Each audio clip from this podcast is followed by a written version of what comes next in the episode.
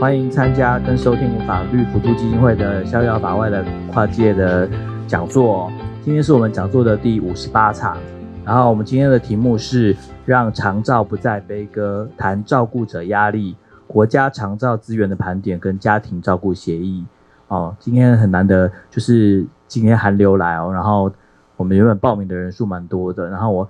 其实我我报名的人已经爆场了，但然后我就写信给大家说会有那个 podcast 的的录音，那所以我相信有些人可能就是算是有点被我劝退，所以就是直接可能在等我们的 podcast 的录音，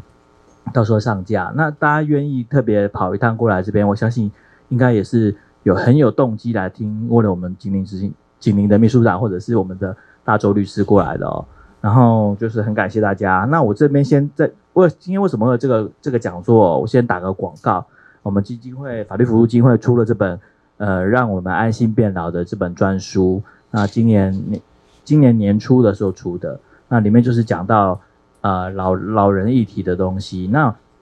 今天讲座的就是书里面的其中的一个部分，包含抚养跟那个。长长照的部分，那两位讲者都是我们呃书里面的一个重要的受访者。那今天他们会用亲亲自就在大家面前讲，把这些东西再跟大家分享这样子。那所以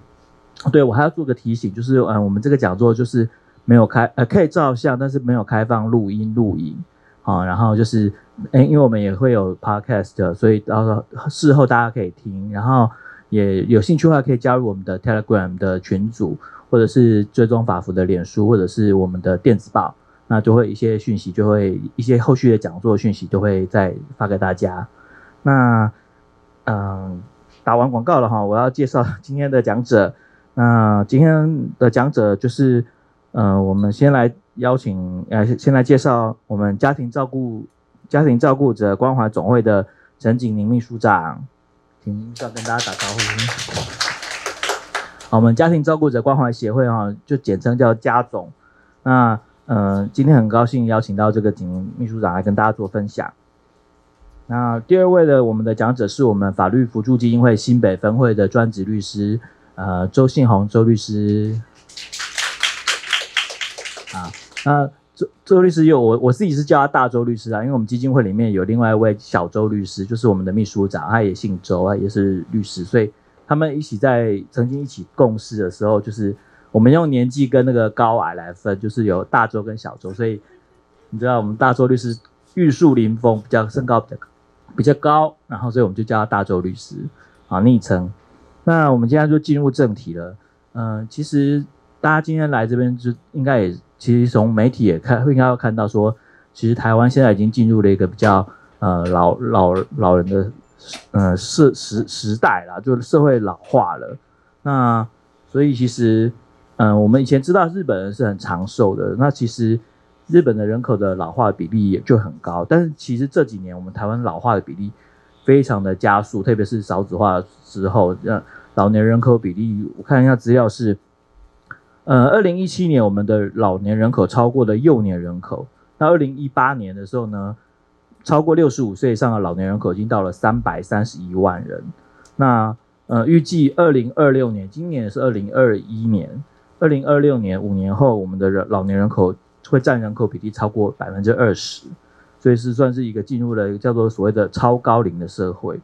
所以随着人口老化，其实就是一些老人照顾的问题就会。浮上台面哦，所以其实，在媒体上面，我们可以看到有一些叫做所谓的“长照悲歌”。我们今天的题目“长照悲歌”，就是它是一些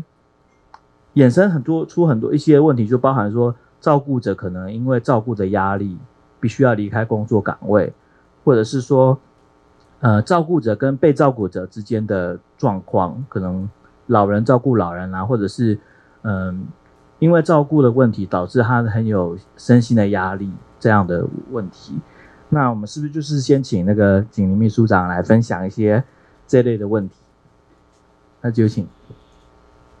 谢谢大家在这么寒冷的晚上，哈，又湿又冷的晚上，跟我们一起来这边谈一个还蛮严肃的课题，哈。那呃，我我先介绍一下贾总，哈。那为什么我今天在这边？哈，那也很感谢法福，呃，贾总家庭照顾者关怀总会成立在一九九六年，哈。那呃，我们大概是全亚洲第一个哈，就是超前部署在家庭照顾者运动中，以家庭照顾者为视角，就是我们看到的不是那个被照顾者怎么样照顾得更好的这个问题，而是呃一个一个当一个家人遇到另外一个家人倒下的时候，他怎么样不被这件事情压垮，然后。他所有的生命就停顿在这个照顾事件上，是我们最关切的问题。好，所以呃，在家总整个运动的过程，我要强调，我们是一个倡议型组织。好，虽然我们最近做直接服务很多，呃，但是我们的观点始终是两件事情，一个就是选择权，多元选择。好，所以我们的运动目标，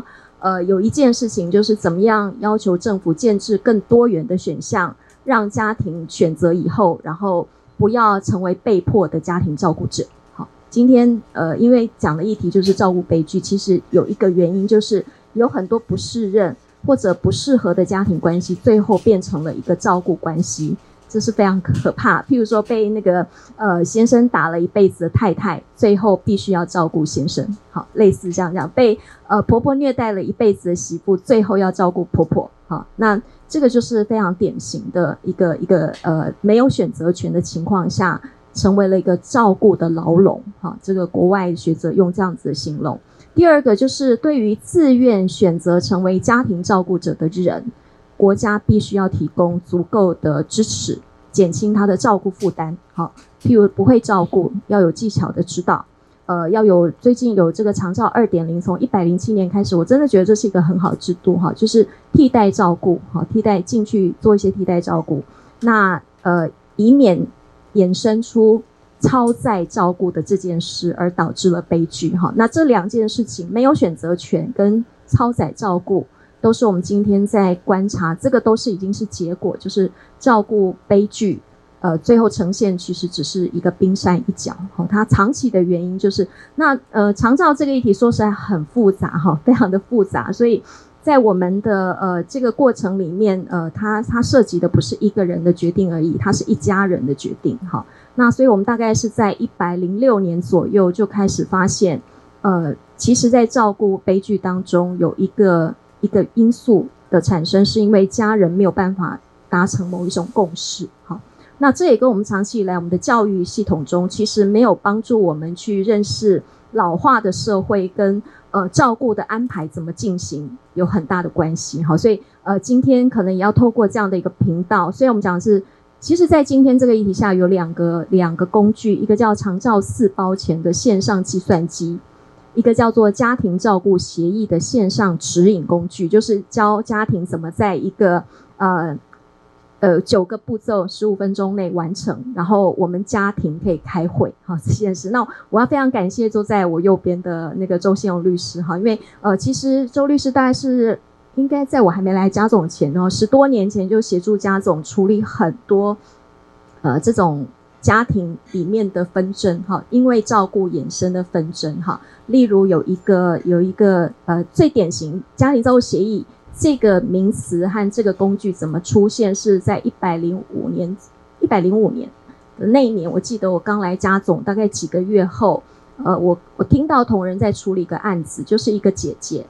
她照顾了呃她的父亲大概快二十年的时间，她是离职照顾，他们家有三个小孩，两个弟弟，然后她姐她是大姐，那因为没有结婚，所以后来呃家人就说，诶，那就她来照顾父亲。但是有承诺，他说好，那呃每个月会给父亲的呃奉养费里面，他就可以用他的奉养费哈，然后再来他可以住在他们的老家哈，就是住到他不愿意住或是不能住为止哈。大概先前的协议二十多年前是这样，好，等到二十年后呃父亲过世了，从那一刻起呃发生了一些事情哈。第一个，因为父亲过世嘛，所以就不要再有奉养费了。好，所以这个姐姐，呃，其实那时候她从四十多岁变成一个六十多岁的妇人，然后一身都是病，哈，然后好，这个还不是最惨的。第二个，她的房子本来承诺好说会给姐姐住，结果弟弟经商失败，所以要卖掉房子。所以在那一刻起，姐姐没有经济收入，没有重返职场的能力，也没有住住家，好，那他就来求助家总的时候。我们当下也没没有其他的办法，只能去求助法服，好，然后去咨询法服的协助，哈。但是，呃，我想等一下律师也许可以补充，在这样的情况下，我们的法律到底可以保障照顾者什么？哈，其实好像很少很少，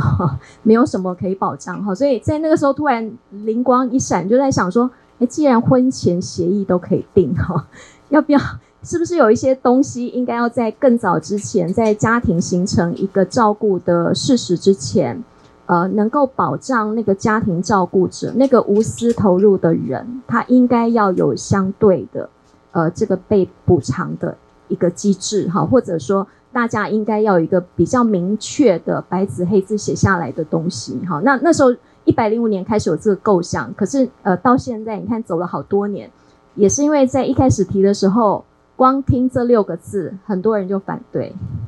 啊，因为很多人就觉得说，哎，家庭的照顾不是基于爱吗？好，为什么要讲的这么的呃现实？好，然后呃再来有有一些有一些人就会说，台湾不可能推这件事，因为台湾人呃如果谈到协议这件事，可能就会开始感情不好，会撕破脸。好，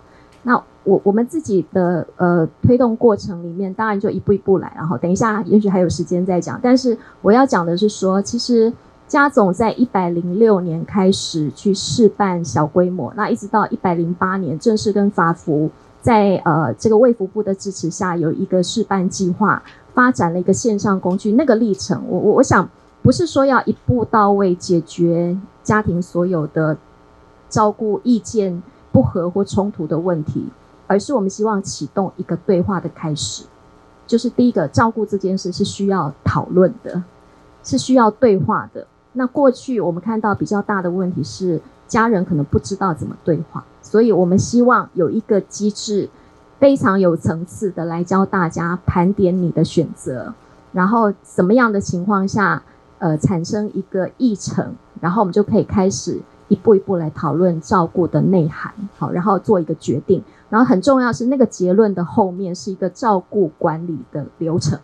他必须要指派一个执行这个照顾协议的管理人，然后家庭要开始透过一个定期的 review 一下这个协议有没有被落实的机制，所以它很重要，它是一个机制的开始，一个对话的开始。哈，好，我想我先把前面有一个背景。先先稍微介绍到这边，那我真的非常感谢是法服，因为在过程里面其实有很多是涉及到法律面的东西，这真的就需要呃这个呃律师有这些法律背景的专家来协助我们，谢谢。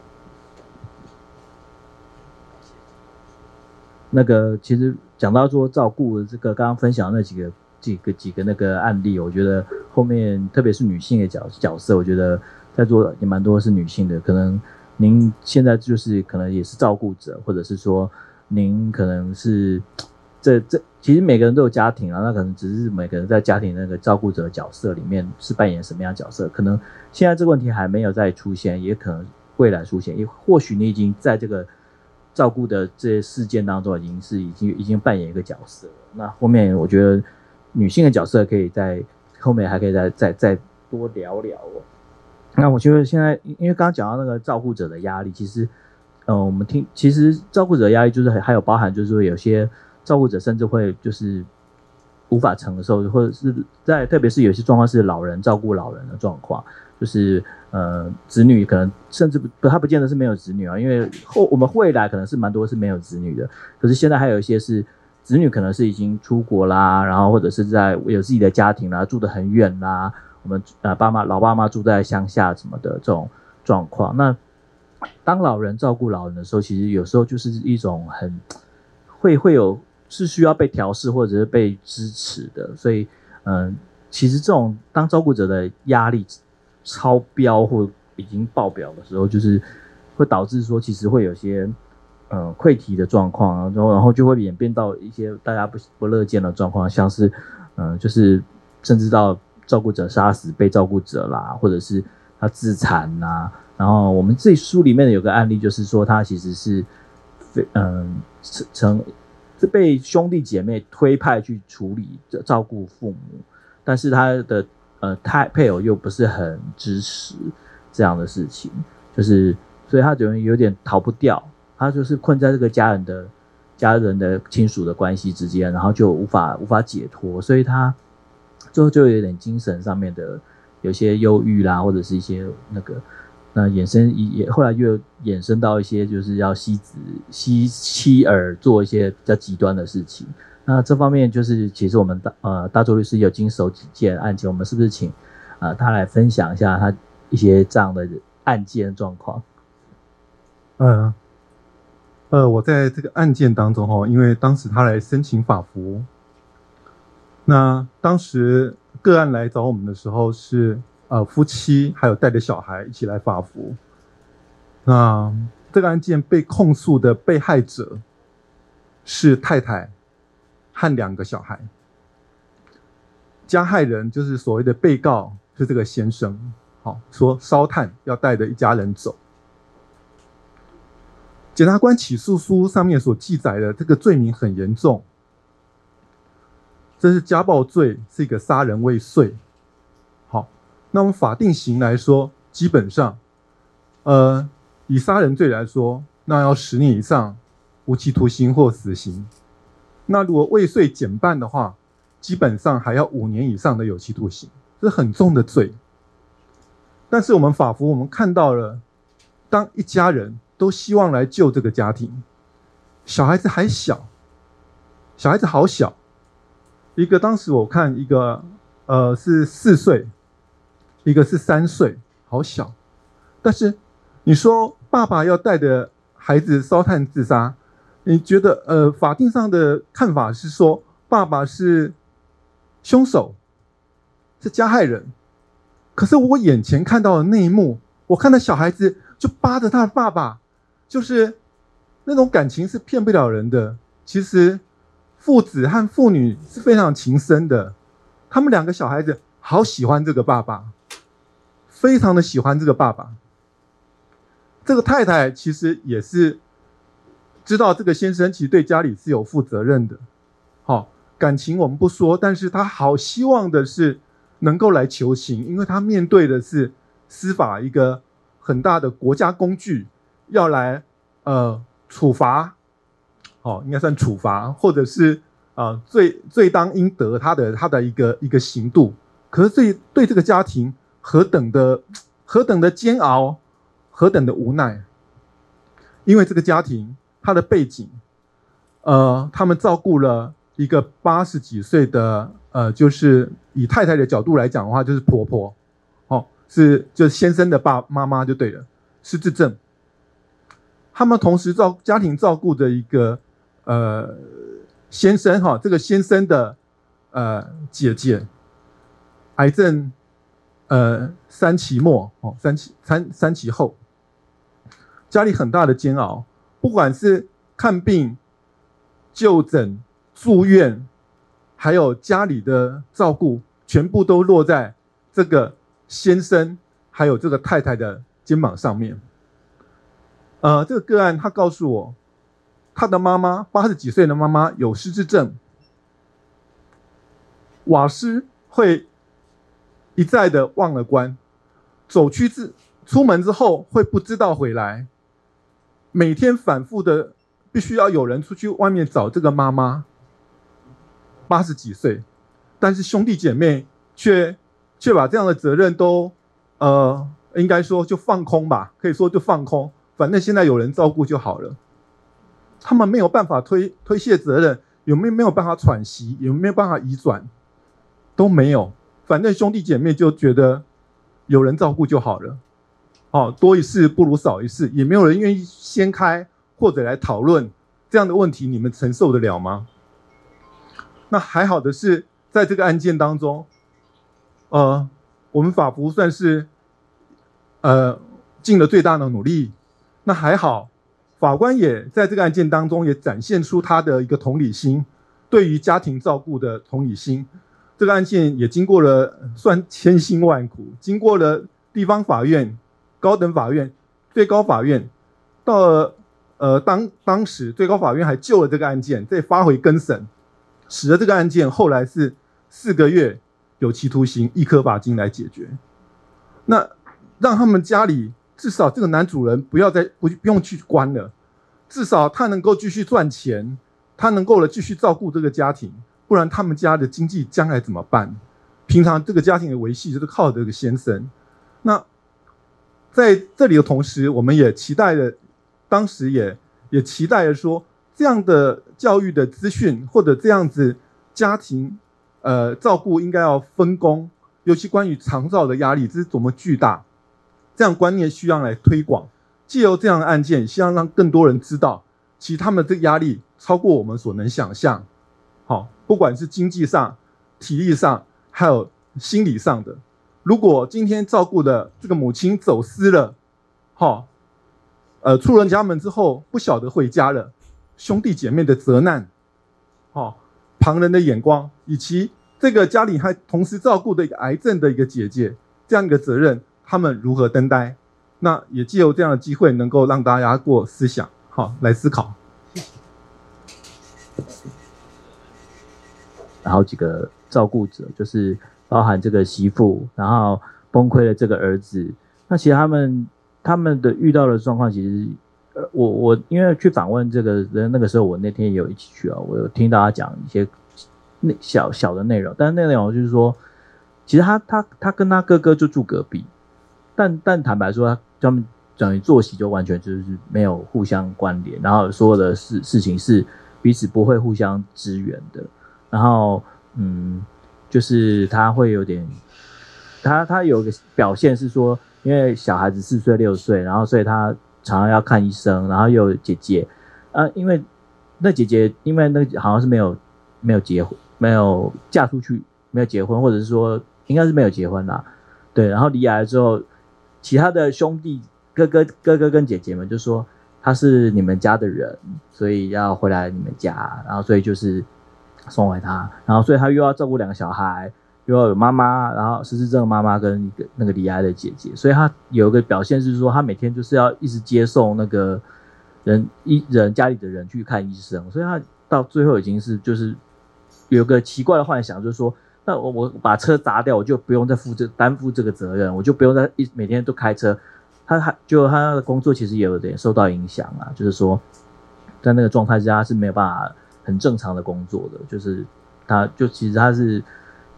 就变成会跑去把车砸掉，希望就是可以解脱这个责任，但其实是也是没有办法，就是手足之间啦。那刚我们刚刚讲到前面那个大姐嫁回回回来的。照顾爸爸四十岁到六十岁那个是，其实还有一些案子，我们报纸如果大家还有印象的话，我跟大家提醒，就是说例如有一些所谓的惊世媳妇啊，这种就是说，嗯，杀虫剂啦，或者是说这种，嗯，女性的照顾者在其实在，在在也是一个比较特殊的角色，就好像街上有名的女性的角色，其实她也很特别。那特别女性的里面就有分呃女女儿啦跟媳妇这种，可是其实。现在两我们讲两性平权的社会里面，女女媳妇就往往还是会被绑在那个一个照顾者的角色。如果特别是家里没有说要做一些支援的时候，也会到也会导致说她也蛮辛苦的。然后，嗯，就是我我是想说，可以是不是再跟两请两位讲者分享一下，就是说关于女性女性照顾者这种这种，例如说他们在照顾者的比例大概多少，然后。法律上面是怎么看待这种照顾照顾者的责任？有什么样的责任跟义务？好比说，呃，如果老你的老婆说我想回家照顾我自己的爸妈，他你的爸妈是对，或者是说好，那老公壮年逝世了，那这个媳妇对于这个婆家的责任是不是就得终结？你你你，假设我是女生哈，我我我老公死了。那我是不是不用再照顾我的公公婆婆？这种这种，好，那个离婚的媳妇跟死了先生的媳妇，她在法律上的照顾责任是不一样的。好，那个离婚的话，责任就没了。哈，死了先生，他还是在那个民法亲属篇是一五三吗？一五三条哈，大概。有一个那个排序里面还有哈，我觉得蛮有趣。好，回到女性这个议题，呃，我自己的硕士论文写的就是女性家庭照顾者。好，呃，那是在民国八十几年间的事情。那时候我记得台湾的女性照顾者比例是九成，男性一成。最新的呃卫福部的调查资料，男性是四成，女性是六成。这这显示了一件事情。好，还有那个照顾者角色改变了，以前最多的是配偶排序是配偶照顾者、媳妇照顾者、女儿照顾者，现在是配偶照顾者、女儿照顾者、媳妇照顾者。也就是这二十多年间发生了一件事，叫媳妇不再乖乖照顾了。我回家照顾我爸妈，那这也非常合理，因为台湾的人口结构改变了。我们现在的家户人口结构是二点七五，一个人都不到。所以我自己的爸妈，像我跟我先生就协议好，我们各自把我们的父母照顾好。可是我可以当次要照顾者，你是主要照顾者。所以，随着环境的变迁，我觉得我们的法律也要跟着去体谅不一样的。呃，所以我最喜欢跟周律师讨论的一件事是《民法亲属篇》的照顾责任可不可以拿掉？哈，我我我我先讲，因为我觉得刚刚太沉闷，大家都觉得其实我们今天虽然讲的是家庭照顾协议，那已经是落入到家内的分工。我要讲的更重要，不是我们家人分工，而是我们跟国家分工，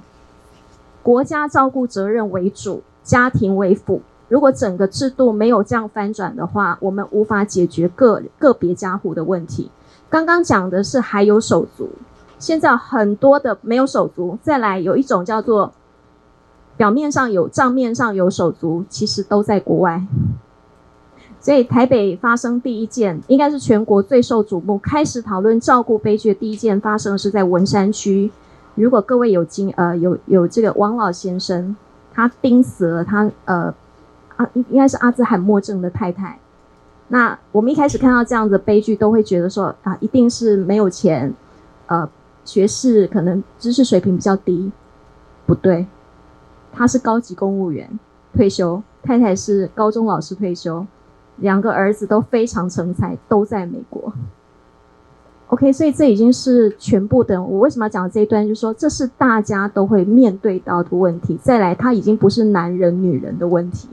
男人现在处境更艰辛，因为你们小时候没有上那个家教，那个这个家家事课，哦，所以我们现在在做男性照顾者团体的时候，很好玩，男性都在都在抱怨老婆不照顾。再来就是觉得。诶，我的照顾技巧很缺乏，因为我过去没有做家事的经验，所以我们在开课上面很多是因应他们的需要，要要做烹饪课，然后要做一些家事规划的课程，哈，所以我我觉得这也是台湾平权之后，两性平权走到这里，其实我们的照顾内涵也发生了很大的变化了，哈。不过我要讲的就是说，家庭的协议它有它的局限性，它是在有家人可协议、可分工的前提下。但是最大、最需要巨大的改变是国家跟家庭的分工，就是怎么样把台湾变成一个以国家照顾责任为主，而家庭次要。好，那各位一定觉得他觉得他很遥远，其实也不会，他其实就是改变一种观念。我现在常常在演讲都爱劝大家，不要再留钱给小孩了，你把你自己顾好就好。你的钱要给谁？要投资国家，做好长照制度。那为什么国家的长照制度可行？因为它是一对多，成本比较低的照顾。如果你是家人照顾，就是一对一，或或是少数对一个人。所以这个效成本效益上来讲，我们的日照中心是一一比八照顾，我们的机构是一比八照顾，居家服务大概是一天可以跑三四个家庭，所以是一对三或四。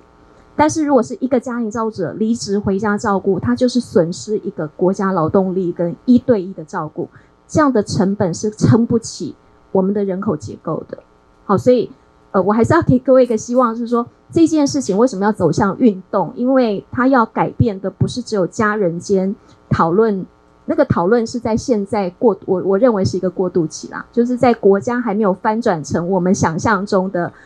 长照福利国家之前，我们必须要靠自救 哈，互助自救，我们就来协议。但是长期的运动目标应该是改变我们的国家，把这些赋予在家庭已经不合时宜的这种法律的规定也好，或是框架也好，可能长期来讲还是得要拿掉，否则我们还是解决不了哈。我们再怎么样，我们已经没有人可以协议了，因为家庭里面不见得有家人可以协议哈。好，我先分享到这边，谢谢。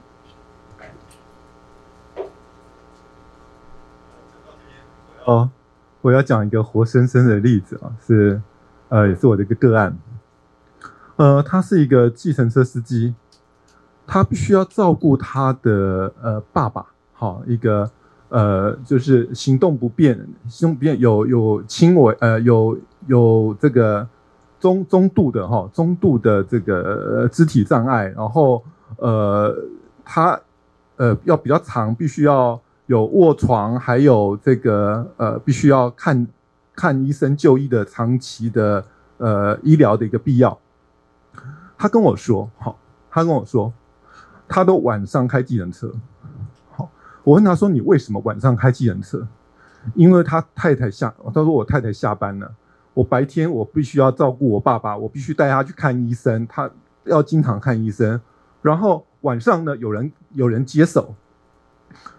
呃，可以照顾他爸爸，因为他爸爸还是必须要有若干的照顾。那那我我在想说，那你的睡眠和？”哪个时候呢？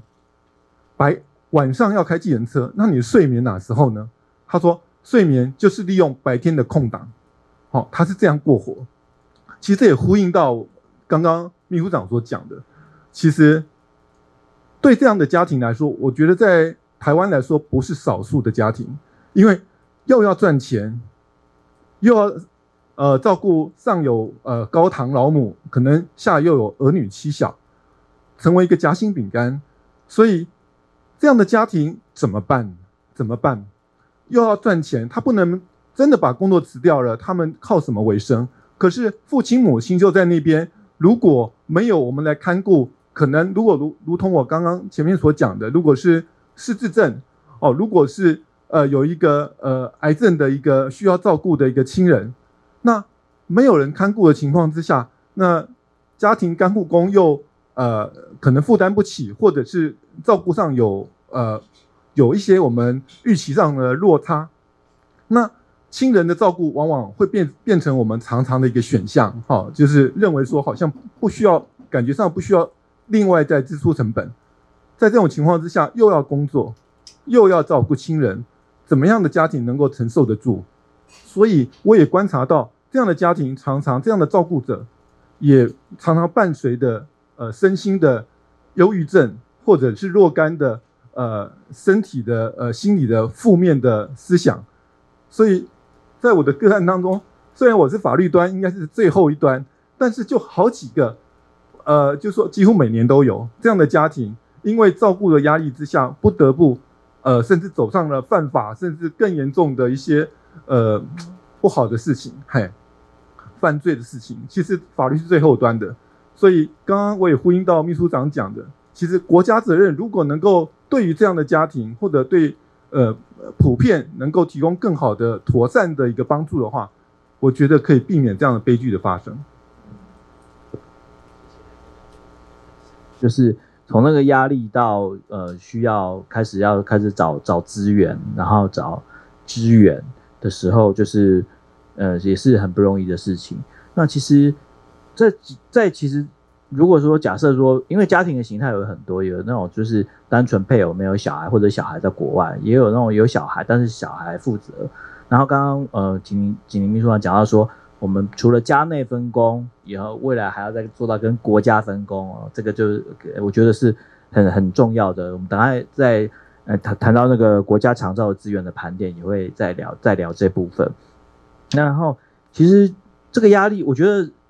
所谓的这个照顾者的压力，它有一部分是呃感情上面，就是说我我对对于这个长辈对这个照顾者的感情，那也有部分其实其实人的刚刚讲到说男性的那个照照顾的现在开始比例增加了，然后但是男性也开始需要一些技能的学习啊，这是也我也我觉得我深有同感，我我也发现有好像有些家家里的家事 家家事不太会做，可能我也我也要去学习一下。那这个其实平权的路就是也也蛮不容易，就是比例上面的调整了，然后性别的觉醒了，然后有些媳妇开始知道说，我不见得需要做某些选择，或者是说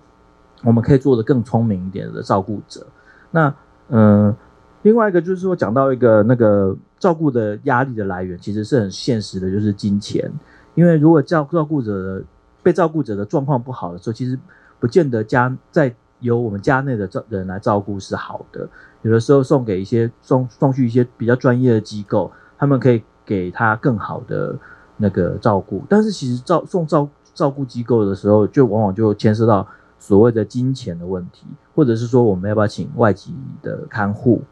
那请外籍看护，其实现在啊，当然疫情关关系，可能有些人请不到，或者说我有请到，可是我还是要付出一个基本的金钱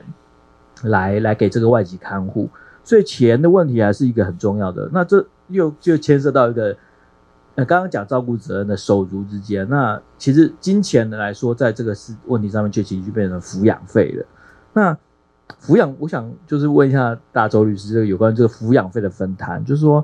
到底该谁出，然后要出多少？那如果说我们真的要走到法院，会判多少？然后如果子女付不起怎么办？那或者是说？那、我爸妈很有钱，我也还要付吗？他还可以跟我要求吗？然后讲的实际一点，不好意思，刚刚这个问题看看听起来有点尖锐。那呃，还有嗯，子女之间有经济能力的差异，那我们这个费用也是用分摊的吗？那或者是说，那我爸妈小时候嗯根本没有照顾我，我也要抚养他吗？您的问题哦。很多的问题哈，那我想在我回答这个问题之前，我想要先跟各位讲一个小故事。那个这个案件是发生在民国大概八十几年，好，八十几年啊，呃，这是一个个案，是一个女性，那她本身呃照顾了母亲二十五年，好，照顾了母亲二十五年，母亲过世之后，大概差不多半年一年左右，她对她的兄弟姐妹提起一个诉讼。那什么诉讼呢？就是要求这些兄弟姐妹应该要分担他过去哈、哦，为了照顾母亲哈、哦，他没有结婚，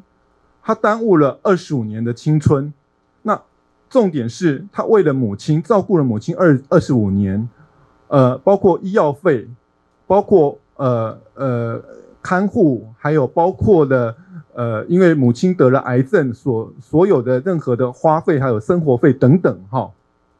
他总共要求了一千三百多万，我记得一千三百多万。看到这个数字，大家觉得很大，这个很大笔，这个敲竹杠。可是我们把它除以二十五年，再除以每一年有十二个月来算，我记得我呃是三一个月要求三万多块钱，三还不到四万。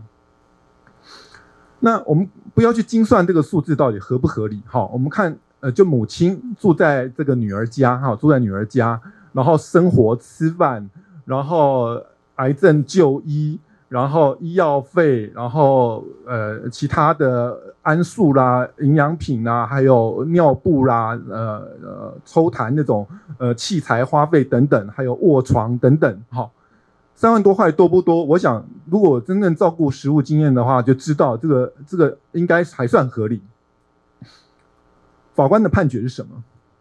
那个法官的判决，他把他调取了母亲呃生前的财产资料，哦，生前的财产资料，母亲有多少财产？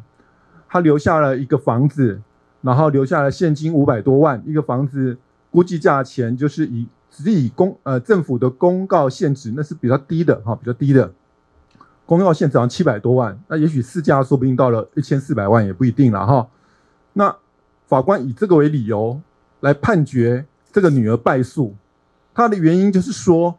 母亲本身她其实她是有经济能力的，她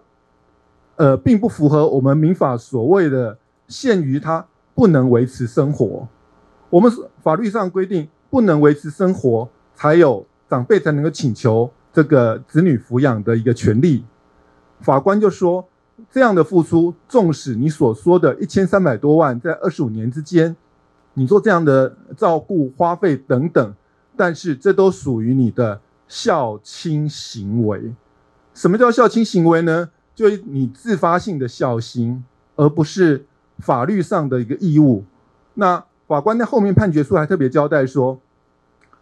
这样的行为并不会因为你的照顾母亲而让你的兄弟姐妹们减免了他们照顾母亲的义务，因为母亲她本身的经济能力就没有造成子女有抚呃，就说要照顾抚养他们的义务。法官的判决书是这样的，相类似的文字这样的描述说。抚养义务，就是子子女的抚养义务还还未存在，所以把这个女这个女性这个女性提出的这个这个原告所提出的的要求，认为她是个人的孝亲行为。这个判决，如果这只是一个法院的判决，也也就罢了。这是在台湾，在过去的，因为我特别检索了过去大概八九年的一个判决，有数度出现在我们台湾的判决书里头，好，都同都持同样的见解，这样的见解让我们非常的害怕。其实，在我们台湾的社会里头，其实我更我更深层的去思考这个问题：这个女性为什么，这个女生原告为什么会在母亲过世之后大概半年多一年的时候提出来？我在猜想。我在猜想，有可能对我跟您讲的是一样，有可能是没有分到财产。他可能觉得说，母亲她应该会把留一些财产给他，因为他照顾了呃这个母亲二十五年，没有功劳也有苦劳。结果后来我在猜想，可能他发现了他一块钱都没分到，也说不定，也说不定。他他他他才叫台湾话叫什么？切心是不是？哈、就已经就就觉得真的很很不值得，他觉得很不值得。这台台湾社会里面，真的好多这种事情。那我在这个我借用这个这个判决，而且呃也是一个趋势，也让大家也提醒大家了解到，呃，如果父母有钱的话，恐怕必须恐怕必须要呃劝诱父母应该要先把这些钱拿出来使用。哦，这也是我们法律的一个规定。那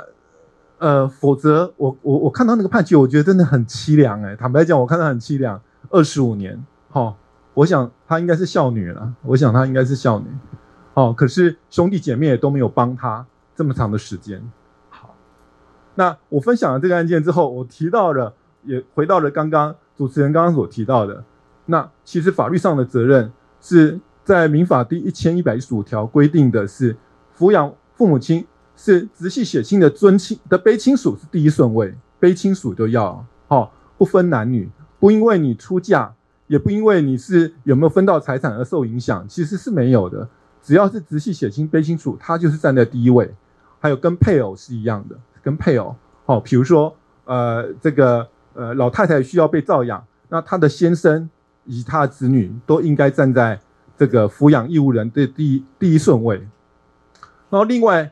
呃，我们我记得景宁秘书长与主持人刚刚有提到了，呃，我们的呃这个现实的抚养费的请求好像很低啊，哎，真的很低，真的很低。呃，我我不敢乱说话，我是有所本的，因为我看过了他八年过去八年来的一个判决，我才敢这样说。研究了全台湾省的所有判决之后，我才敢这敢这样讲。我们台湾的主流判决，呃，其实法律只规定的说。子女对于父母，好，比如说他必须要抚养，有尽抚养的义务。如果当这个呃父母亲本身不能维持生活的情况之下的话，如果父母本身他是非常有财力的，那子女的抚养义务就不存在。哦，子女的孝亲行为当然可以呃不断的表现，但是呃如果父母亲他财力非常雄厚的话，那么子女的抚养义务是不存在的。但是我要说的是，我们法院对于这种抚养。抚养费的那个标准，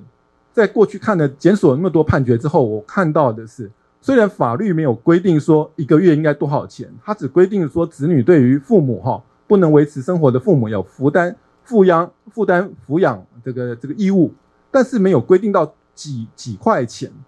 那实务上法官的判决是怎么样？法官的判决如果呃这个这个比如说要请求的这个请求请求人。没有提出一个具体的证据，好，比如一个月他真的是花费了多少钱？一个月他就必须要花四万块，一个月就必须花三万块，有凭有据有收据，当然是另当别论。可是多数的家庭是没有收据的，多数的家庭抚养费的标准是是难以举证的。那在这种情况之下，我们国家法院的判决通常是依据行政院主主计处的一个标准，好，那标准有两个，一个叫做。呃，平均的国人的平均消费支出那是比较高的。以台北市为例，现在一个每人每月在台北市生存，哈，平均消费支出大概是三万块钱。那另外一个标准比较低啊，就是最低生活费。最低生活费，呃，以台北市来说，今年一百一十年是一万七千六百六十八块，好低哦。包括食衣住行娱乐，好，我这个是也是低收入户的标准。我们在多数的法院判决见解当中，我们看到法院的趋势趋向，它采用的不是一个月每人每月平均消费支出三万块钱的标准，呃，主流见解是用低收入户的标准，就是最低生活费一万七千多块，而且而且还要扣掉所有的可能的补助收入来源，包括任何津贴啊，财产残障津贴啊，低收入户津贴啊。或者说你有退休金啊，哈，按月的退休金多少啊？扣扣扣扣扣，一万七千多块钱，扣一扣，可能说不定只剩下，呃，你的缺口只剩下八千块。然后有三个小孩，所以除一除，一个小孩就一个月两千多块。这是我们的判决趋势就是如此，所以才会呼应到刚刚呃这个景宁秘书长还有主持人所说的，如果早知法院判决是这样的金额的话，请问。你我会提告吗？有需要提告吗？可能也许就要从从长计议，也许大家应该面对这个现实，大家谈一谈，兄弟姐妹谈一谈，协议协议，也许还可以维持比较好的呃亲呃亲属关系也说不定。就是讲到那个照顾者跟继承的这个，你我照成为照顾者，可是我在继承上面其实最后不见得是为了照顾责任。如果在继承上面不见得有优势，然后也有讲到一个，就是说，呃，孝亲行为的这个这个状况。然后，其实我觉得现在，呃，现在的那个家庭形态，就是导致说，刚大周律师分享，就是说，我们用法院采，如果真的去到法院去告的时候，就是那家那个采他采用的那个标准是比较，就是比较低的那个低收入的标啊的的这个这个标准。那所以。相对子女来说，可能也是考虑到家庭形态，就是他有点不一样，跟儿童或者是这种离婚那种的的照顾的这个又又不一样。那其实钱不够，钱不够其实是的确是蛮多，因为我们我另外一种就是说，呃，有些独居老人啊，然后或者是说，呃，你甚至有些子女他发展没有很好，那其实他你要他。给蛮多钱，就假设说我们我们真用三万块来让子女负担的话，其实有，其实我我觉得有些以现在有时候可能低薪的状态的时候，其实有些子女其实真的，如果还要还含自己的家庭的话，可能真的付不出这笔钱，会有些困难。那钱不够是就是一个很重要的问题了，就是这边就要来请那个景宁秘书长来讲到，就我们手手足之间的钱不够，那是不是要请那个？国家来出马来来做一些这方面的东西。好，哎，今天可能很多人今天都是第一次见面了哈。不过我先问一件事情哈，呃，在你今天坐进来之前，你听过长照四包钱的人请举手。哦，还算多咯，可是很多人没听过哈。这个大概现在，诶，那长照四包钱是什么？其实它就是国家目前补助的资源。然后再来一个，目前的这个长照二点零，一百零七年上路的制度，它其实不是只有针对中低收入户，它是全民皆享，只要你是呃失能、失智人口、身心障碍人口，他就享受这样子的福利。你的自付额只有十六 percent，所以呃，他的补助，他的四包钱了哈。呃，其实这个也很呃，我现在没有时间想讲详细，但是请大家拿手机直接打长照四包钱。因为呢，家总做了一个线上计算机，有把它整个制度讲得很完整。它的第一包钱叫做照顾及专业服务，一个月哦，补助一万到三万六千元之间，就是依照失能的程度，哈，就是长辈失能的严重程度，补助一个月一万到三万六。那这是一个什么概念？也就是一个家庭十六趴，一个月付一千六百元到六千元之间，你就可以使用居家服务，使用日间照顾，好，所以刚刚。周律师在讲那个开计程车的儿子，他的父亲如果是失智症，呃，失智症有些是需要全天候看视，好，所以白天的时候很像去上那个老人的托儿所，日照中心就是这种概念，哈。那他去的时候，也许呃有一些子女他就可以去工作，然后晚上可晚上回家。现在比较辛苦是我们的我们的，因为他是日间照顾嘛，所以他晚上我们不像日本还有发展那个二十四小时居服哈，所以这个是慢慢要布建的啦。我要讲的就是说，但他还是某个程度呃解决了大家家里的一些照顾替代的问题，哈，所以这个补助不是给钱，它是给食物，就是给实际的服务，哈。第一包钱，第二包钱叫交通接送，呃，一个家庭就是评估之后，呃，可以补助的是两千四百元到三千六百元之间，哈，如果我没记错，然后也是用在就是就医啦，哈，或是一些这个呃去日照中心啊这样的一个过程。第三包钱叫辅具及无障碍环境改善，它是三年四万块钱最高额度。那呃这个额度就可以去使用一些辅具，呃购买一些辅具，然后你家的呃譬如说有一些，其实长辈我我觉得长照二点比较适合的是轻中程度的长辈啦，就是他还有有一些左边瘫了，可是右边还有能力，他在家里面如果有一些防滑垫，有一些扶手，呃这个浴室有一些改装，其实长辈。他只要有居服人员一天来中午备餐的时间，其实我说实在，我们的中产阶级家庭白天要上班的，好，出门前早餐处理了，中中间有人来协助，也许晚餐可以在家人互相指引下，还勉强可以撑着，哈，就是轻中度。真的进入到那种真的全瘫，然后两小时就要翻身一次，我要老实讲，我们的肠照目前不够好。不够用，不够用，确实是哈，所以这个是为什么我们最近家总在倡议机构照顾的形态还是得发展，因为有些家庭他是确实是很重度的，你你不能硬要求他说一定要在家里等着那个居服员几个小时服，那是不可能哈。好，第四包钱叫喘息服务，就是给家庭照顾者，这也是家总在一九九八年到二两千零一年之间花了三年的运动时间。呃，也是台湾亚洲第一个，就是我们争取到现在争取的这个额度是一年大概有十四天或二十一天左右。好，呃，我的长辈可以送机构，好，让我稍微有一点喘息的，呃，几天的时间，或者我也可以用居家服务的方式，它有五种喘息方式，有居家型的进入户，有机构的，好，送机构几天，也有日间照顾中心，刚刚讲的送半天送一天，呃，或者呃这个。巷弄临托站，好，那我刚刚讲的这些，呃，都在长照四包前的线上系统，好，可以请大家去看一下。那个计算机一个最好的地方是，它可以让你自己搭配。你的居家服务员来，很好玩啊，它是一个点餐式服务，所以来的时候一个月要洗呃二十天的澡，要二十天的备餐，好，那你就要去点选说要二十组。很像 Uber Eats 哈，好，对，但是它就是一个点餐式服务哈，就是你的额度去扣，用用扣的方式哈，比如说洗一次，我记得洗一次澡是两百九十五块，然后如果加洗头是三百二十五块，好，类似这样子，那它它里面有一些定价在里面。那我为什么要讲这些？你刚刚听了你都懵了，对不对？好，很复杂，但是这是我们必须要学习，这就是国家资源。刚刚回到主持人问题。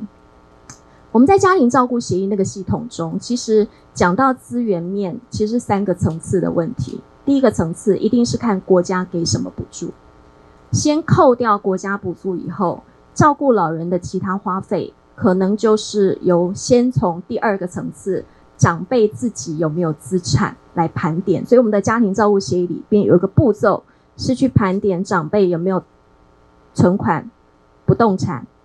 呃，甚至最近不动产还有以房养老的这些新的工具哈，然后证券、保险，好，它其实有很多层次啦好，所以就是长辈有没有钱？像我们前一阵子有接到一个呃四个手足吵得不可开交，他的长辈好的照顾问题，那一开始通常都是以为是钱问题，结果发现他长辈有好几栋房子，好在台中。然后都没有都没有处理好，所以后来是用出出租的方式。其实他光租金，长辈的照顾费用是没有问题的。好，所以这个就是非常典型，明明有资源没有盘点，然后手足之间哦，长照的问题有时候是一个手足的呃，这叫这叫什么延续战？好，小时候争宠跟。小时候受父母疼爱哈，不疼爱哈，就是那个那个恩怨情仇延续到那个晚年，父母的晚年又再一次的冲突的现场的问题。我常常在看的时候，我觉得他不是单纯照顾资源不足而已的问题，或是哦这个呃谁谁有时候就是像我跟周律师，我们曾经有协议过一个六口之六个手足的那个哈，在那个现场就可以看到说他们的呃那个情绪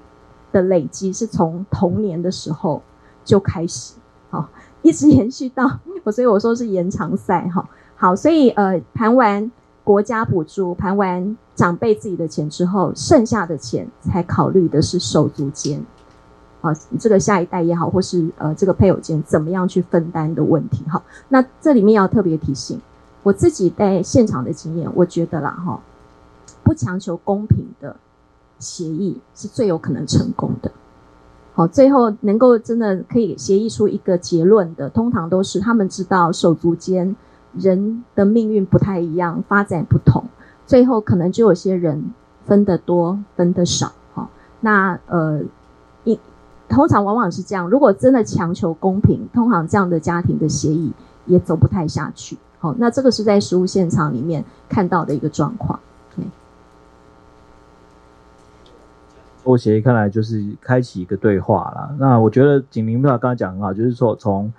呃国家，然后到长辈资资产的盘点，然后最后才落到我们这些呃子女或者是晚辈的身上，再来再来那。最比较重要的就是先了解到国家现其实现在有一些资源是可以用的，不要不知道，然后我们只是把不谈国家，然后大家只是在这边计较过去的谁照顾啦，谁以前拿比较多钱出国啦，谁不在国内啊，但是都没有照顾爸妈啊，就翻旧账，会变成这种模式。那如果大家能够心平气和回来，然后先了解到国家是有一些资源可以用的，我们在这些资源之外，我们再来。进一步讨做一些讨论是是蛮有用的。那但是我我后来有想到一个，最特别是我最近有看，其实除了照这个照顾责任呢、除了照顾长辈之外，因为现在我们很多人是呃无子女，就是其实有有后面还有一个状况是照顾手足，你没有结婚的大姐，或者是你没有结婚的弟弟，那当爸妈走了之后，他。没有子子女后辈的时候，你反而变成要去照顾这这一部分，这个又是另外一个更更更这就是更也是一个蛮蛮值得后续可能在在在研究的。那至于手足那种就是恩怨情仇啊，或者到因为其实手足之间的发展，其实小时候大家都玩在一起，可是长大的时候渐渐发展不一样。有些人得得到爸妈比较多的资源出出国了，有些人就是发展比较好。有些人就是可能发展没那么顺利，像刚刚景明所讲的，就是际遇的问题。那延伸到这个风风，就是最后在讨论这件事情的时候，就变得有点现实，就是说有点又有一些情仇在里面。就刚刚讲的也是很很生动。那我们现在就讲到说今天的一个，嗯，大家我我觉得感觉我们一直在铺铺铺铺铺到这里，就是铺到那个家庭照顾协议了。那家庭照顾协议到底可以解决什么事情啊？那那要怎么进行？那我们哪些事情可以拿出来协议？那是不是真的有效力？就是说，我签完这协议就真的可以怎么样嘛？是不是？请两位再帮我们做一些介绍。大家一起来实作，所以你可以拿起你的手机，先打家庭照顾协议。好，应该是在里面的第二个，你点进去以后会有一个画面。就叫呃家庭照顾协议哈，那他你你就你就点了进去以后，他会问你说为什么要需要家庭照顾协议，会先说明家庭照顾协议的一个一个效力，但那个法律效力的部分，到时候再请周律师补充哈。好，那呃它应该是一个蓝色的页面，有一个进入本网站，呃如果没有的话，旁边大家可以交流一下哈，有找到人跟旁边讲一下。那进入网站以后呢，呃他就会。他就会出现四个问题，好，就他他会问说什么是家庭照顾协议，然后，嗯，不好意思，静丁你你有家庭照顾协议，有个四包长照四包钱嘛，哈，进入网站之后，好，进入网站，然后就请现在试试看，有一个左左方有个叫现在试试看，里面有有四个问题哈，我用口述的哈。这个四个问题，有先问说，第一个他进去先问大家，呃，你是不是适合做用这个协议工具？哈，因为第一个协议本身在谈就是照顾的安排，非常聚焦这件事，所以那个要谈恩怨情仇什么就不用了，他没有办法解决这件事情哈。那这四个题目分别是这样：我第一个，我想主动跟家人讨论照顾相关的事情，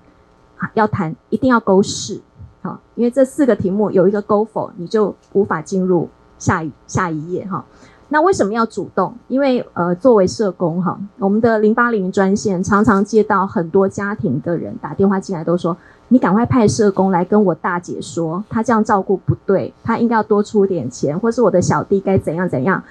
这都不可能。所谓的家庭协议就是家人自己要发动，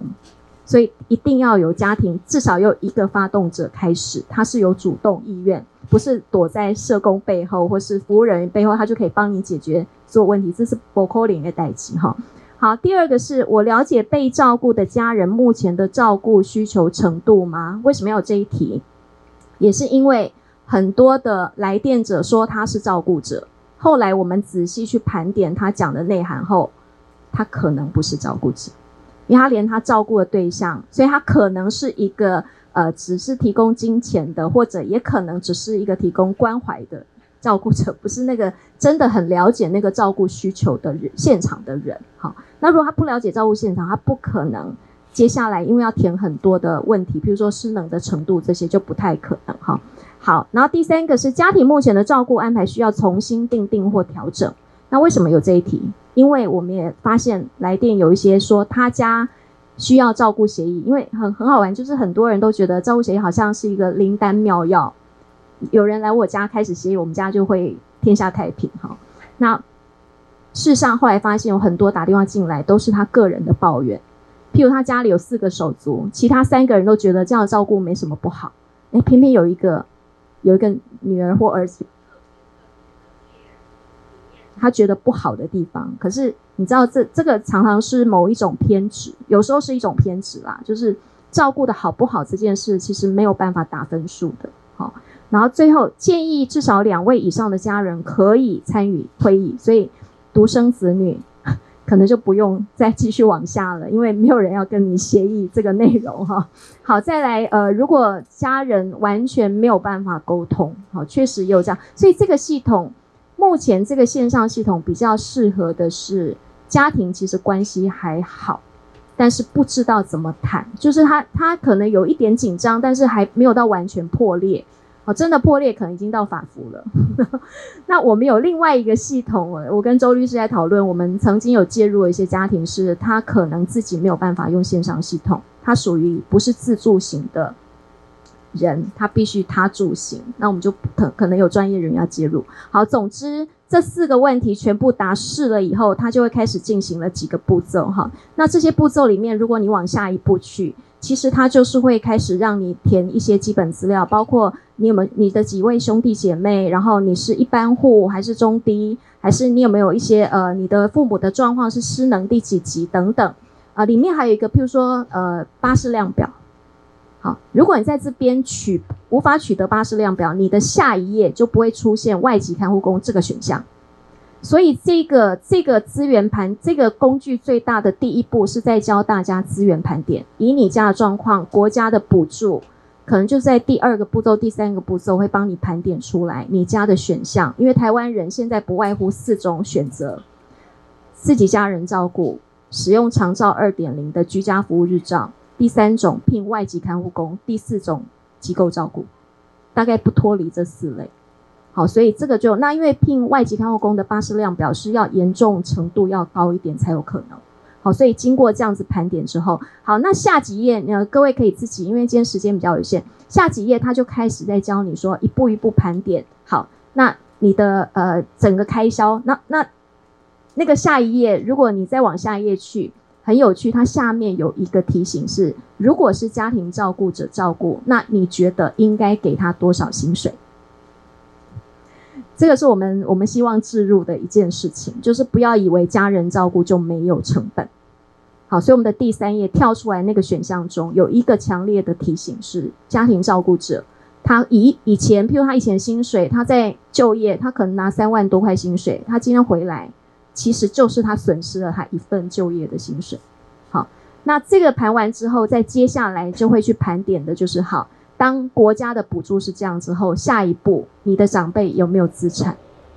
好，协助大家去思考长辈的资产。再下一步，协助大家去思考，如果要分担这个经济的话，大哥分多少钱，小妹分多少钱，二哥分多少钱？那你会看到里面其实通常啦，通常是不对等的啦。哦，有人会分多，有人分少。好，整个走完这九个步骤，最后一个叫做列印。哈，这个是一个线上会议议程产出器。这个工具基本上，你刚刚写的所有东西就会量身打造你们家如果要谈家庭照顾协议，它的议程会用 PDF 可以印出来，那你就可以拿着这个议程。所以我们到最后有个步骤，还让大家去思考说，呃，你家要开会的是谁？几月几号开会？主持人是谁？其实主持人很重要哈，所以现在大部分都会是家里推派老大或者呃家里面比较影响力的呃长辈好，那。我们未来未来家总跟法服的希望是我们训练一批比较有呃经验的主持人呐、我们希望朝这样的方向发展，包括地方调解委员会。现在处理很多这样的案子，可是很还没有这样子的培训哈，所以希望未来在司法系统当中也有更多理解这样照顾现场应该要怎么样的呃有秩序的去谈这件事情的专家出来，然后可以引导家庭去思考这件事情哈。那好，那就留一些时间给大家，可以自己试试看。OK，当一面试了，我也是要讲说他那个效益，就是他他们的效力。内容哦，呃，应该基本上有包括照顾的方式，好，呃，如同秘书长所讲的，可能是呃家庭的照顾，还是机构式的照顾，哦，还是呃呃这个居家居服员哈、来这来家里做一个日间啊，或者是日间照顾等等这样的一个方式，哦，我觉得呃就是。抚养义务人全体应该做一些对话，好，借由家庭协议的方式来做对话。那包括照照顾的方式，或者是金钱的分担。那金钱分担，我从呃，应该说从刚开始的时候也呃，希望呃来散布一个观念，就是我们现在法院所判决的金额真的是比较低，所以大家在谈的，在亲属之间兄弟姐妹在谈的时候，可能要可能要有一些呃观念的改变。有些人可能认为说，我呃，譬如说呃，老大老二一个月应该出两万、出三万等等，但是在现实的呃司法的实务上面来讲的话，恐怕不见得行得通。好、就就是如果呃这个老大老二他不愿意这样出的话，你好像也拿他没办法，因为法律就是这么规定的，所以可能要把这样的期待值要稍微稍微落实一点，大家能够愿意来坐着谈。好、比如说，也许大家诶一个月五千块，三四个兄弟姐妹哦，一个人五千块，哦，七千块，大家在呃能力所及的范围之中，大家来做一个协议。就金钱的给付部分，呃，它因为金额可能可以约定是确定的，哈、金额是一个确可以约定一个具体的数字，比如说一个月三万块，一个哦哦，对不起，三千块或者一个月五千块钱，这是一个具体的数字，每个月一号给付还是每个月十号给付？汇到哪一个人的账户当中？这种是具体可行的，这种文字是有办法呃，就明确的哈、有确定的，这是只要写上协议书的话，这会有一个确定的效力哈、这是有有办法执行的效力。那呃，另外照顾的方法有时候会比较困难，有些为了其实在亲属当中要讨论照顾的方式，家庭协议的内容还有可能包括到，比如说啊、呃，比如说是。老大来照顾，老二和老三哦来分担这个呃，就是长辈住在老大的家里，老二和老三必须要有人出出人，那有人出力嘛哈、老二老三一个月，比如说啊七千块钱哦八千块钱来来这个呃，比如说给付到老大的账户，让老大提供做照顾父母的呃花费的一个分担，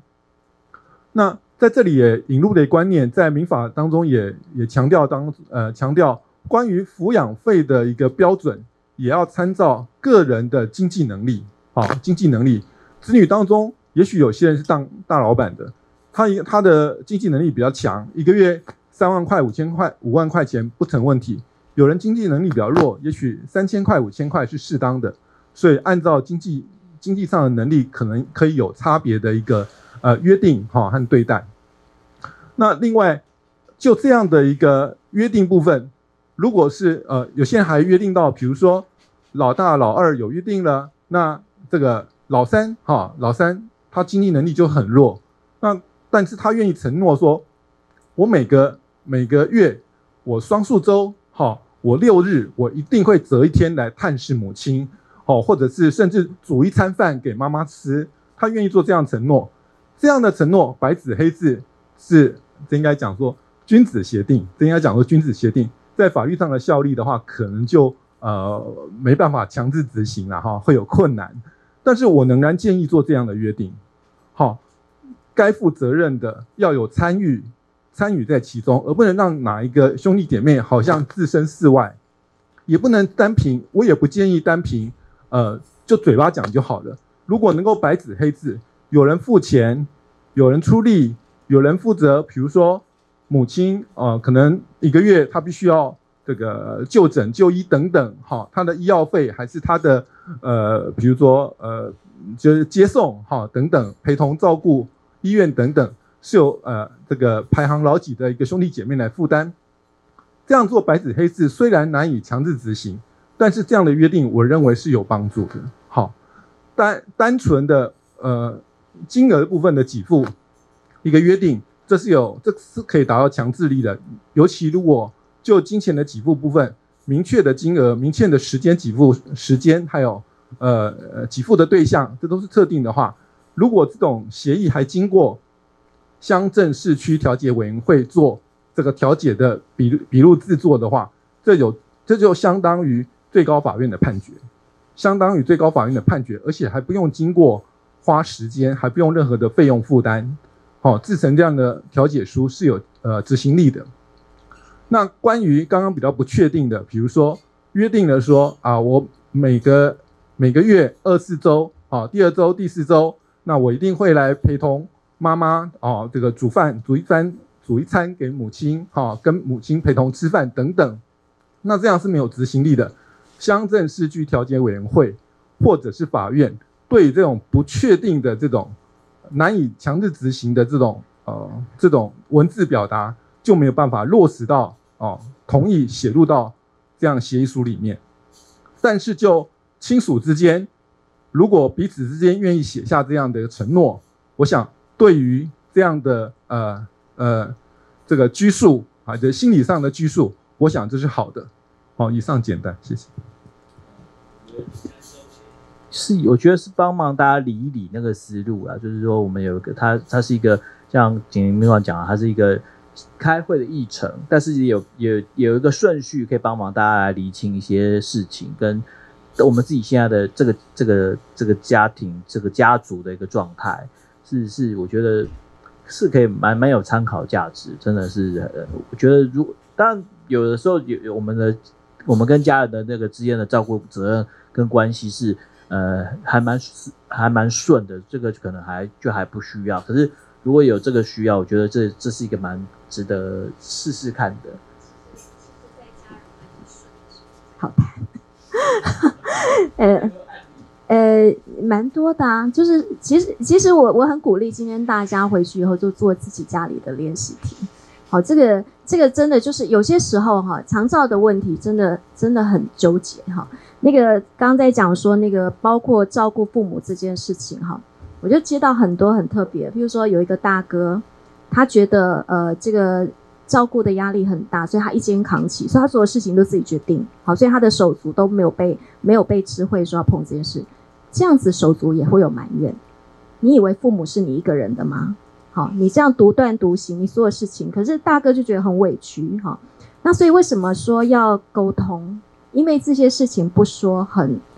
是不会被了解。好，所以我们曾经有一个另外一个案例是七口之家，呃，七个手足要照顾父母的议题。那个手那个七七个手足其实教育程度都很高，师级的好几位。有医师，有哎，好像有律师，有教师、设计师。好，所以那那是其中，我记得是呃，应该是大妹哈，来来申请协议。她说，因为她的手足里面的兄弟有两位不付钱，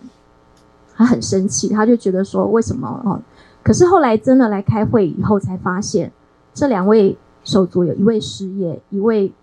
他的生意出了问题，可是没有说。当他说出来之后，其实其他手足反而理解了，所以反而在那个分工上面跟分钱上面，他们愿意再给这些手足额外的一些一些一些帮助，这样子。所以我自己觉得，是我们整个社会要要，我们真的家庭沟通对话学的太少了，所以我们现在在补学分呐，有一点像是这样子哈。那呃，也请大家可以看一下，就是这个协议它呃，它其实里面的最后一页就是那个第九个步骤。在写家庭会议建议书下载里面有一些守则，好，就是我们还是希望它是聚焦，真的聚焦在一个结论，有结论的事情。所以，像我上次跟周律师的那次，呃，那个会议，我记得好像是谈两次嘛，后来有一次修正，但是我们都是希望基本上控制在九十分钟内结束，好，因为在在谈，如果那一次会议没有办法谈出，所以我记得那一次会议的节奏是这样：第一个，呃，其实他们来都在吵架。所以，好，那这个吵架过程呢？第一次我觉得他们被吸引到，是因为我们开始帮他盘出四个选项，各自要负责的钱有多少。因为本来还在吵架，后来我就默默走到黑板前面，然后开始写了四种项目之后，诶，我就发现声音停止了。当我一转头，就发现大家都在拍照，就显然钱这件事情和怎么分，大家是很 care 的。好，那然后就开始谈第一次，那我们就知道说，诶，第一次谈完以后。其实不可能在当下，每个人都需要回家想一想。好，所以在第二次回来后，我记得第一次他们的呃希望是说好像轮流照顾，后来回去想了一周以后，就发现黑西伯扣林也带起，好，然后还是想了，就是因为妈妈也九十几岁，也下不了楼了，最后决定应该是要送机构比较有可能解决那个手足之间也要工作，然后家庭也也要兼顾的问题，哈。那那就开始启动了一个，那那案子当然相对很复杂了哈。不过我要讲就是说，在那个过程里面，呃，其实我我们在主持会议里面有一个原则哈，就是不插嘴、不翻旧账、不强求公平。这这个也也是鼓励大家回去的时候，用一种比较礼貌的方式邀请家人来了解。照顾这个选项，我们的家有什么选择？我觉得一定要从这样的角度去邀请大家来思考，而不是呃让让家人就觉得说，哎，你是不是要来要求我付出什么？哈。然后第二个，我为什么觉得这个工具有帮助？是你其实是带着资源进入家庭，因为你有长照私包钱。这个是在你过去如果单纯只有家人自己内部分工里面不可能长出来的资源。刚刚在讲的一个月一万到三万六，它还是某一种程度的资源面哈。所以这个这个呃，你是带着资源进入后，手足看你的角度就不太一样。这是我自己也也发现有很多呃在那个现场的协议中哈。还有就是，呃，这个如果气氛不够好的话，然后 真的也不要强求。刚刚在讲的就是，然后在最下面其实有留了两支电话，一个是零八零零五零七二七二，那是家庭照顾者关怀专线，是家总已经设计，呃，从两千年开始设置的一条专线哈。那有一条是法服的四一二八五一八这一条零二的专线哈。那这个也是有任何的问题，就是。很欢迎大家，就是先先采取自助型啦，就是呃先看完，然后觉得诶这工具我还有很多不了解，我就问我就问专人，所以这两个电话都可以在呃从旁做一个协助。那当然，我们最近也还在持续接一个一些个案，是我们觉得蛮有研究价值的个案，那就可以申请加总另外一个服务是有主持人的服务哈，就是我们会。我们会派遣社工和呃，也许我我们会有主持人，然后也也可能会有律师，好，就是看个案的不同需要。但这对我们来讲是在累积一个台湾家庭照顾协议模组的必要历程，好，就是希望也透过跟各位一起工作的方式，累积更多怎么样来呃建立，如果要家庭照顾协议，怎么样让这个系统可以做得更呃完整的一个过程哈，所以也欢迎大家可以申请这样子，嗯。真的，家庭的状状态百百种，家庭的关系里面的关系也蛮错综复杂，都都不太一样。不过家里头的事情，其实我觉得还是能够家人之间能够开诚布公来沟通协调是是最好的啦。那这是一个蛮我觉得蛮不错的工具，它特别是线上，我们有时候如果自己能够操作，或者家庭的这样讲的说，家庭关系还算顺的时候，其实是可以来尝试来解决一些沟通的还不够好，或者是说呃怎么样可以找出一个让自己让让跟自己跟手足，或者是跟呃甚至爸爸妈妈也加入进来的，他还能表达的状况的时候，他需要什么样的照顾的时候，还能表达的时候，我觉得可以再再做多做一些讨论，甚至你时间还没到。我不知道哎、时间还没到，大家还能也也能聊的话，也是还不错啦。预预先先讲，有时候有时候我们书里面就有蛮多是来不及讲的的状况。那当然也有些状况，就是我们能提早讲、提早沟通，那有些默契，那不要把不要害怕去讲这件事情，不要怕去面对这些这些事情，是蛮不错的。好，谢谢大家喽，谢谢大家今天参与。